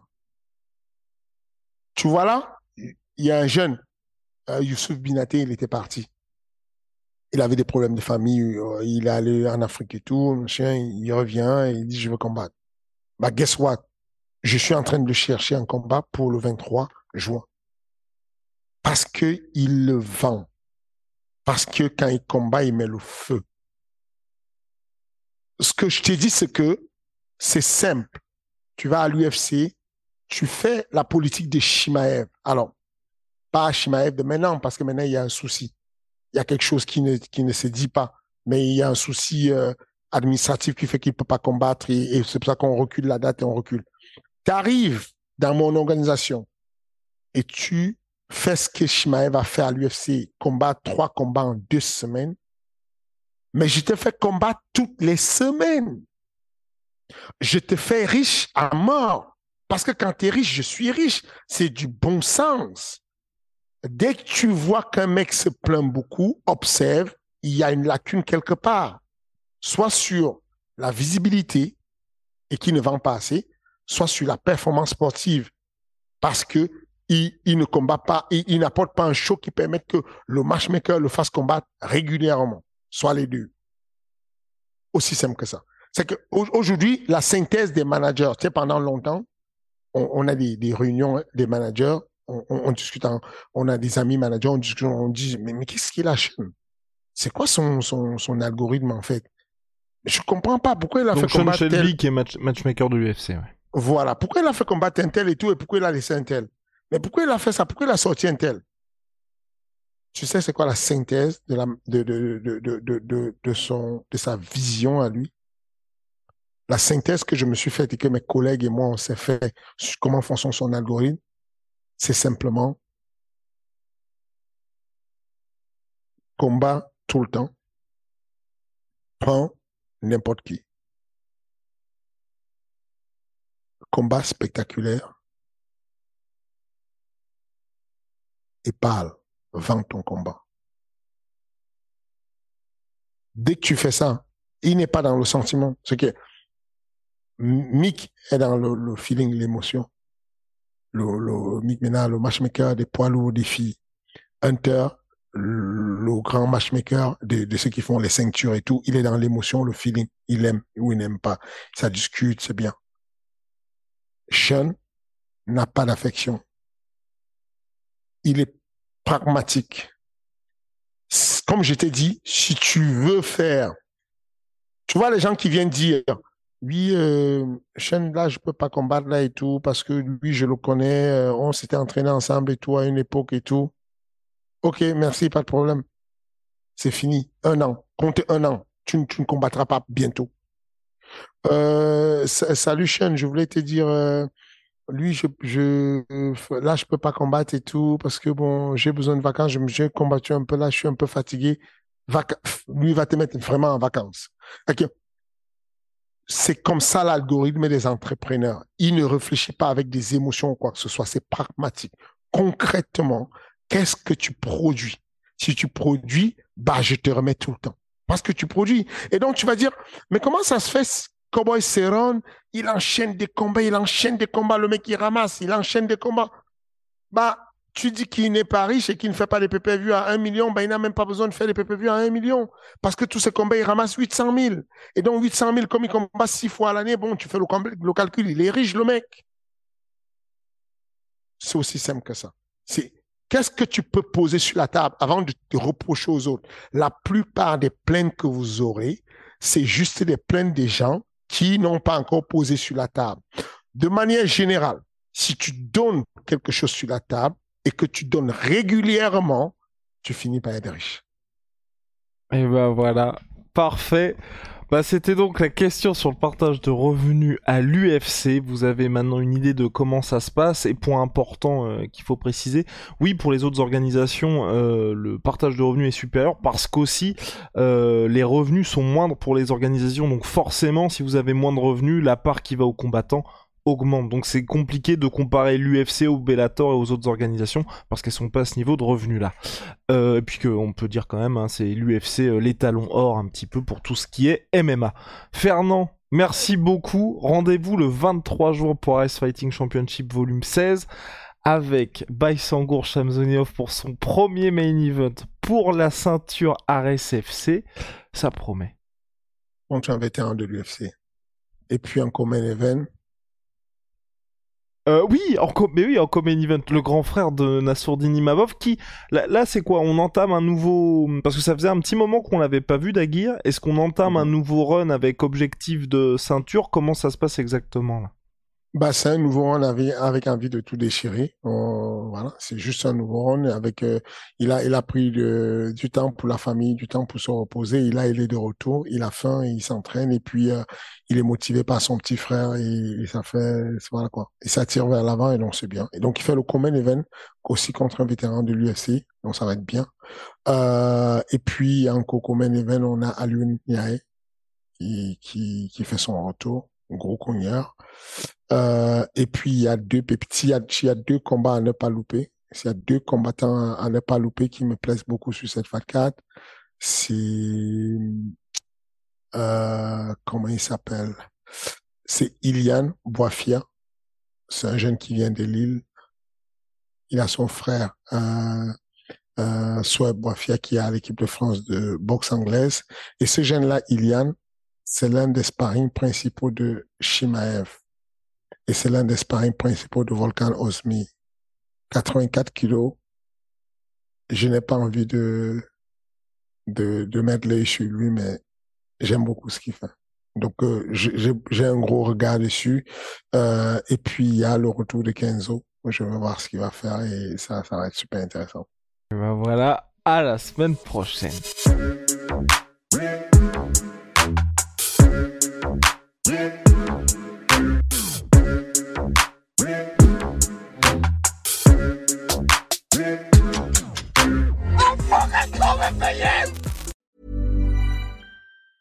Planning for your next trip?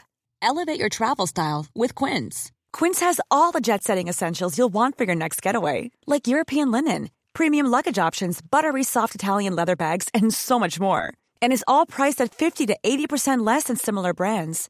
Plus, Quince only works with factories that use safe and ethical manufacturing practices. Pack your bags with high-quality essentials you'll be wearing for vacations to come with Quince. Go to quince.com slash pack for free shipping and 365-day returns.